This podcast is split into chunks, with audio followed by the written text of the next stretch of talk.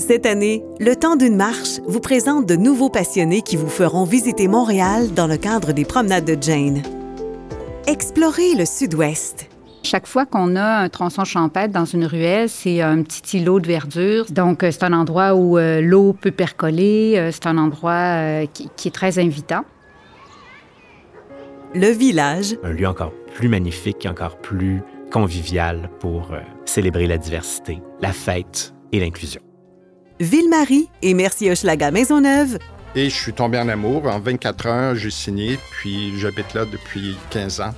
La première chose que j'ai regardé, oh, c'est à côté du fleuve, je vois le pont, j'ai le lever de soleil. J'étais heureux. Je ne demandais pas plus.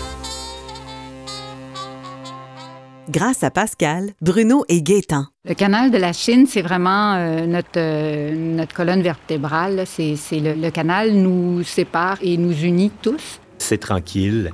Euh, on peut aller se reposer par après euh, avoir vécu toutes sortes d'émotions fortes dans le village, avoir un petit moment un peu plus de solitude après la vie euh, grouillante et animée et foisonnante qu'on retrouve sur le village. Les communautés de Montréal étaient invitées. Chaque semaine, il y avait une nouvelle communauté avec le- leur musique, leur nourriture. C'était vraiment festif. Le temps d'une marche, disponible sur Spotify et Apple Podcasts.